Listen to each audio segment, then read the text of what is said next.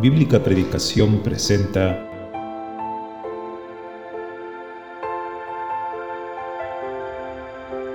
La exposición de tus palabras alumbra.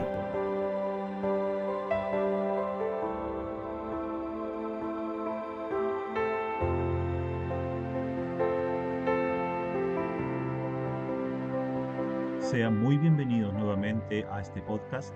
Estamos contentos de que puedas seguir junto a nosotros estas predicaciones que nuestros hermanos han estado preparando con mucho cariño y dedicación para ustedes y con la finalidad primordial de glorificar el nombre de Dios y también de que usted, si no tiene a Cristo en su vida, pueda conocerlo meditando en lo que nuestros hermanos comparten continuamente mediante este medio. En esta ocasión vamos a dejar a nuestro hermano Bastián Ayón, quien nos hablará de la palabra de Dios y cuyo título tiene El corazón de la piedad, Cristo mismo.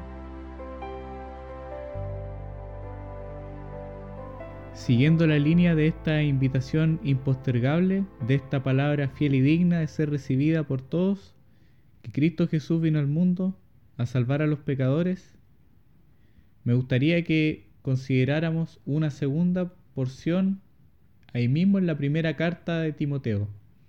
Leamos por favor en primera de Timoteo el capítulo 3 y vamos a centrarnos en el versículo 16. Dice así la escritura, e indiscutiblemente grande es el misterio de la piedad. Dios fue manifestado en carne, justificado en el Espíritu, visto de los ángeles, predicado a los gentiles, creído en el mundo, recibido arriba en gloria. Solo esa porción por el momento.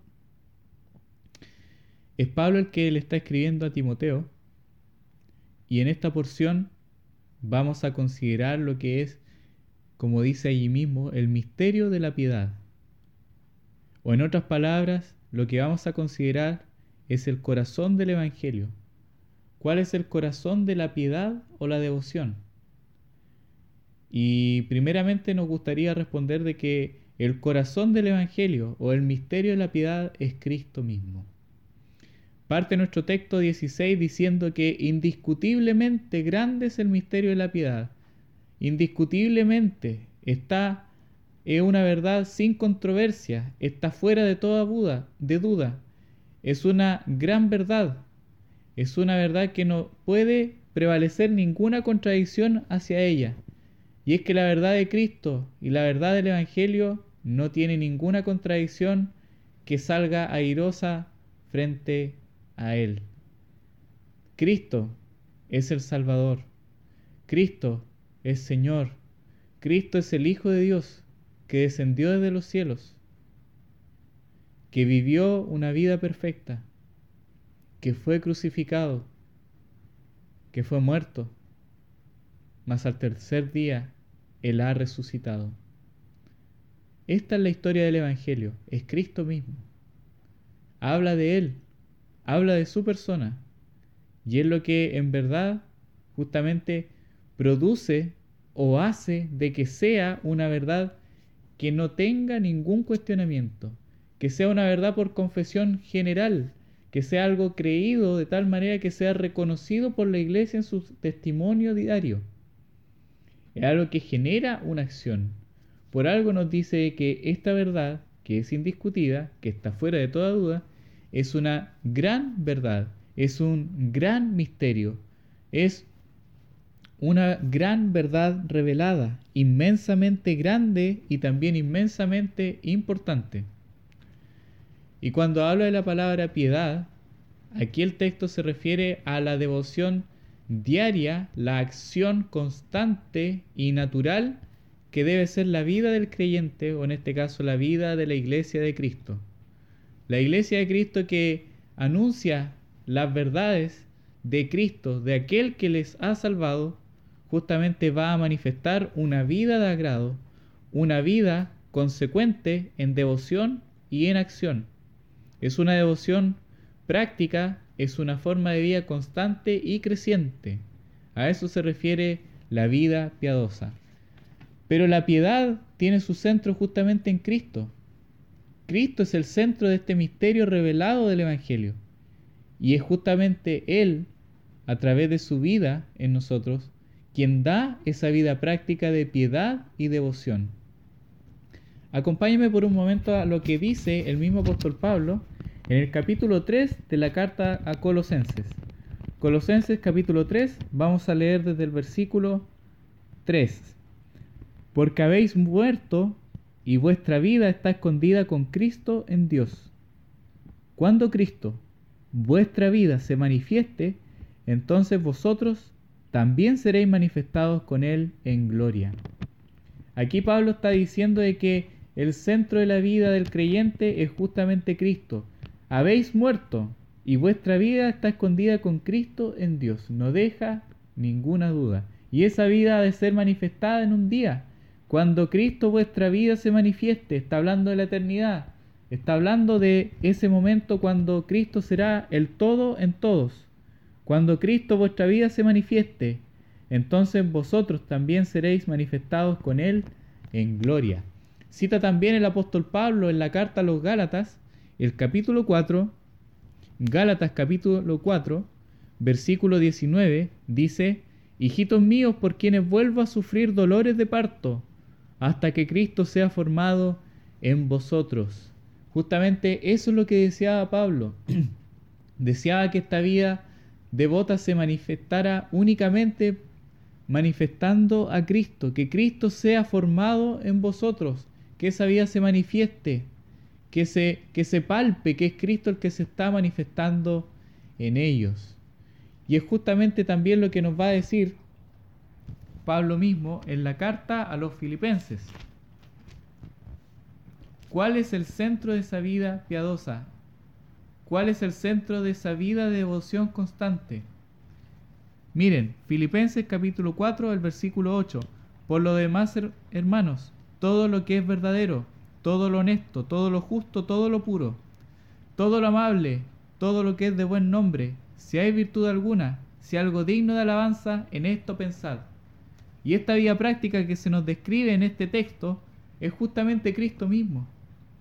¿Quién más justo que Él? ¿Quién más verdadero que Él? ¿Quién más honesto en todo su actuar? Amable para con los suyos y para con los desvalidos, puro, santo, sin pecado, de buen nombre, Jesús, el Hijo de Dios, el Salvador. Si hay virtud alguna, todos los tesoros de sabiduría están con Él, algo digno de alabanza. Todos cuantos eran sanados se postraban delante de sus pies en gratitud y reconocían que Él era el Mesías, que Él era el Hijo de Dios, que Él es Señor y Cristo.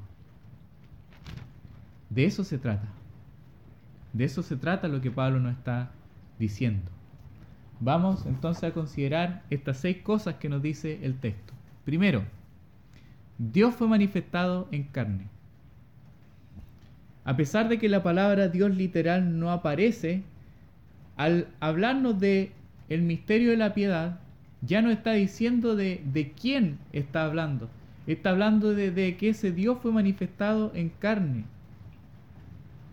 El misterio de la piedad justamente, como hemos dicho, se, se trata de Cristo, se trata del Hijo de Dios, se trata de la persona del Dios de los cielos. Y este Dios fue manifestado en carne. Él habitó entre nosotros, tomó forma humana, semejante a la nuestra, pero sin pecado. Él fue concebido por obra y gracia del Espíritu Santo. Él nació del vientre de la Virgen María. Él fue recostado al nacer en un pesebre, estando allí en un establo. Cristo siendo rey de reyes y señor de señores fue recostado allí en un pesebre, en un bebedero de animales, en un establo, no en el lugar que a él le pertenece como rey de reyes y señor de señores con toda su realeza, con toda la pompa y gloria que él merece ser adorado.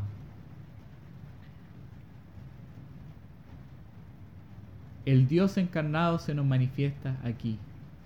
La preeminencia absoluta de Cristo se nos manifiesta aquí. Y es justamente lo que se ha manifestado en carne. Justamente como dice el apóstol Juan, Dios fue manifestado en carne y habitó entre nosotros. y vimos su gloria, gloria como del unigénito del Padre lleno de gracia y de verdad. Una naturaleza humana, mas sin pecado. Limitada quizás, no en poder, no en gloria, no en gracia, pero sí con todos los conceptos con los que estamos asociados. Él se cansó de camino a una ciudad, bebió agua porque tenía sed, comió porque tenía hambre, dormía, y él también se compadecía, se conmovía en sus entrañas. Es justamente de esto de lo que nos habla la naturaleza de Cristo, que Él fue manifestado en carne, de su cercanía hacia nosotros. Él deseó acercarse, y esta fue la manera en la que puede también salvar perpetuamente a los que se acercan a Él con fe, porque Él, a pesar de ser tentado en todo, salió airoso sin pecado, vencedor, poderoso vencedor, poderoso salvador, confiable, se compadece de nosotros, pero también es poderoso para transformar nuestro corazón. Él nació concebido del Espíritu Santo. Cristo, varón de dolores, experimentado en quebranto, semejante a sus hermanos, tentado en todo sin pecado, nace concebido, crece cual niño en gracia y en verdad para con Dios y para con los hombres su encarnación no limita ni quita ni disminuye que Él sea totalmente y completamente y perfectamente Dios. En Él habita corporalmente toda la plenitud de la deidad. Cristo también, segundo punto, fue justificado del Espíritu, o vindicado, o respaldado. Fue respaldado por el Espíritu en su vida práctica, en su ministerio, en sus milagros, en su mensaje, delante de los hombres y aún aprobado por Dios, tanto que se abrían los cielos y Dios manifestaba, este es mi amado, en quien tengo complacencia. Y es justamente el Espíritu Santo el que hablaba y comunicaba y manifestaba esa verdad en las personas en las cuales el Señor mismo hacía milagros, hacía prodigios, comunicaba la palabra de Dios daba esos mensajes y manifestaba la voluntad del Dios de los cielos. Aún crucificado, venciendo la muerte y resucitado de los muertos, Cristo fue justificado del Espíritu. Justamente quienes creen, su iglesia, los creyentes, pueden ver su gloria, gloria como del unigénito del Padre lleno de gracia y de verdad, es justamente el Espíritu Santo el que revela esta verdad a nuestros corazones y el que nos enseña a confiar y mirarle a Él. Tercer punto, Cristo fue visto de los ángeles. Tanto en su anuncio de que había de nacer el Hijo de Dios, nacido de mujer, y en la localidad de Belén, de Judea, en el anuncio de su venida a este mundo, todo ese acontecimiento fielmente descrito, fielmente profetizado y anunciado por sus mensajeros, todo fielmente aconteció y se cumplió. Aún en sus necesidades, en la tentación, cuando él oraba en Getsemaní, ángeles venían y le fortalecían. Aún en la resurrección, ángeles clamaban el triunfo diciendo, no está aquí, ¿a quién buscáis? Él ha resucitado. Y aún en la ascensión, cuando los varones miraban al cielo y seres angelicales se aparecen y, y dicen, varones, ¿por qué estáis mirando al cielo? este mismo Jesús que ha sido tomado de entre vosotros, asimismo como la habéis visto ascender, asimismo vendrá. Ángeles le vieron, Cristo fue visto de los ángeles. Cristo también, cuarto punto, fue predicado a los gentiles. Fue predicado primeramente en su pueblo. El Evangelio fue anunciado a su pueblo, a los judíos. Tal como nos dice Juan en el capítulo 1, a lo suyo vino, mas los suyos no le recibieron. Él vino al pueblo de él, a su pueblo, los judíos. Por su nombre, él podía salvar a su pueblo de sus pecados. Él fue, fue predicado y anunciado primeramente a los judíos y también a los gentiles, por consiguiente, porque la verdad del Evangelio se extendió hasta lo último de la tierra. Se ha extendido, se ha predicado y se ha intentado predicar a todo pueblo, lengua, tribu, nación. Ellos han de saber de que hay un Salvador y un mediador entre Dios y los hombres, Jesucristo, hombre. ¿Tú que estás escuchando has oído hablar de Cristo? Este es el Salvador que queremos presentarte, que queremos en el que tú confíes tu alma, que tú fijes tus ojos en Él, y en el cual creyendo tú puedas ser salvo. Anteriormente considerábamos que Cristo vino a salvar a los pecadores. Justamente es a través de este Evangelio que es predicado a los gentiles, a personas que no somos judíos también. Hay salvación a nosotros. ¿Tú tienes esta salvación que ha sido predicada? ¿Tú tienes a Cristo? ¿Tienes al Salvador? El apóstol Pablo era el apóstol de los gentiles. Él anunciaba el Evangelio de Cristo. Cristo era predicado por él, era anunciado por él. Y no cambia la verdad de él, de su realeza, de su persona, de su deidad y de su poder para salvar. El que fue crucificado, en quien fueron cargados todos nuestros pecados, en quien todo el castigo de nuestra paz fue sobre él, Él es poderoso para salvarte y socorrerte. Él puede sanar la llaga de tu pecado, tu herida mortal. Quinto punto. Cristo fue creído en el mundo. El Evangelio cuando se anuncia produce este efecto obrado por el Espíritu Santo en los corazones. Es capaz de transformar y salvar las vidas por gracia, por misericordia, y transformar esos corazones a la vida de piedad que solamente Dios y solo Dios puede obrar en el corazón del hombre. Es capaz de transformar ese corazón de piedra, insensible y endurecido, y transformarlo en un corazón de carne, tierno y atento a las palabras de Dios. Justamente obrando buenos deseos, obrando una vida nueva, obrando una nueva mente, una nueva conducta, una nueva vida de piedad como hemos considerado, una devoción en pos de su Señor y Rey. Y finalmente consideremos el último punto. Cristo fue recibido arriba en gloria. La, la, gloria de arriba, la esfera única que está allí, el lugar de sus moradas. Cristo es alzado. Cristo ascendió a los cielos tal cual como dice el salmista. Leamos por favor un salmo.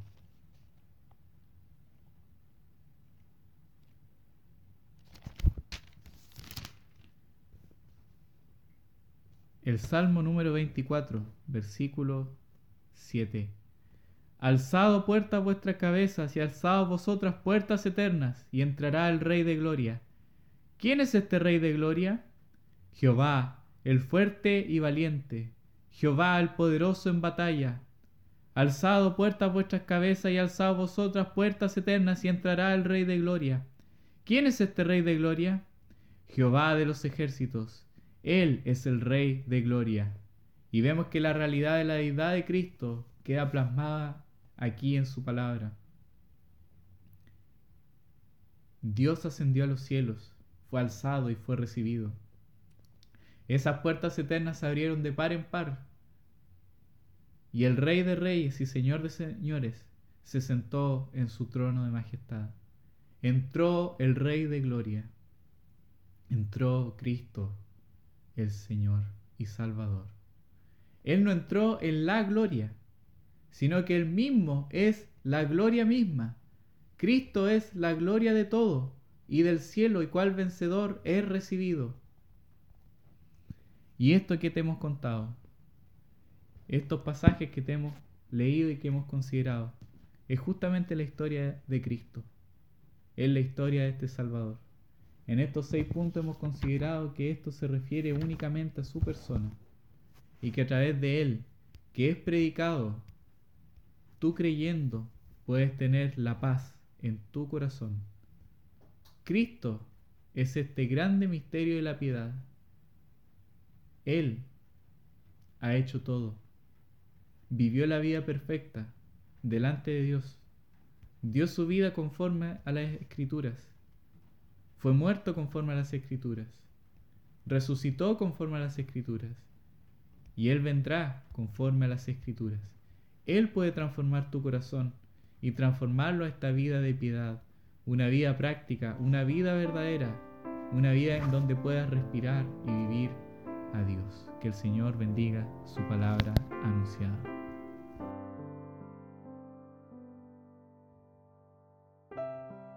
Si quiere hacernos alguna consulta o sugerencia, no dude en escribirnos al correo biblicapredicación@gmail.com. biblicapredicación@gmail.com. Estaremos deseosos de contestar todas sus consultas, todas sus sugerencias que usted quiera plantearnos. También le invitamos a que pueda acompañarnos en el canal de YouTube Bíblica Predicación, donde tenemos transmisiones en vivo de los servicios que se realizan en algunas congregaciones y que además quedan almacenadas en dicho canal para que los oyentes puedan volver a revisarlas cuando eh, tengan el momento preciso para poder escuchar atentamente la palabra de Dios.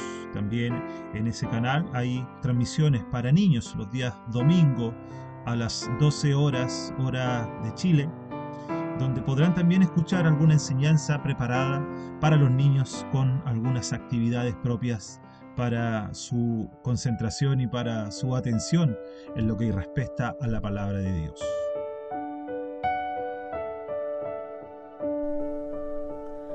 Cada vez que sale el sol,